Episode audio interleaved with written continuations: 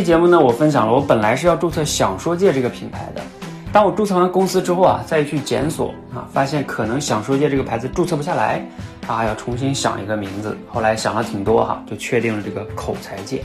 虽然从我个人情感来说呢，我比较喜欢想说界那个牌子，但是呢，后来想想口才界也挺好的，因为它更加的通俗易懂，别人一看就知道你是干嘛的。所以品牌品牌嘛，就是得让人别人家容易知道你是干嘛的，就是容易记呀等等，传播成本要更低。想说界就不一样啊，别人就会想这是干嘛的？想说想什么呢？是吧？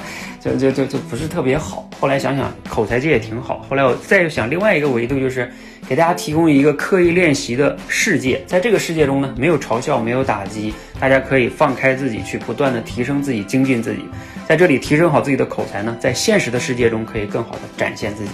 所以口才界也挺好，你觉得呢？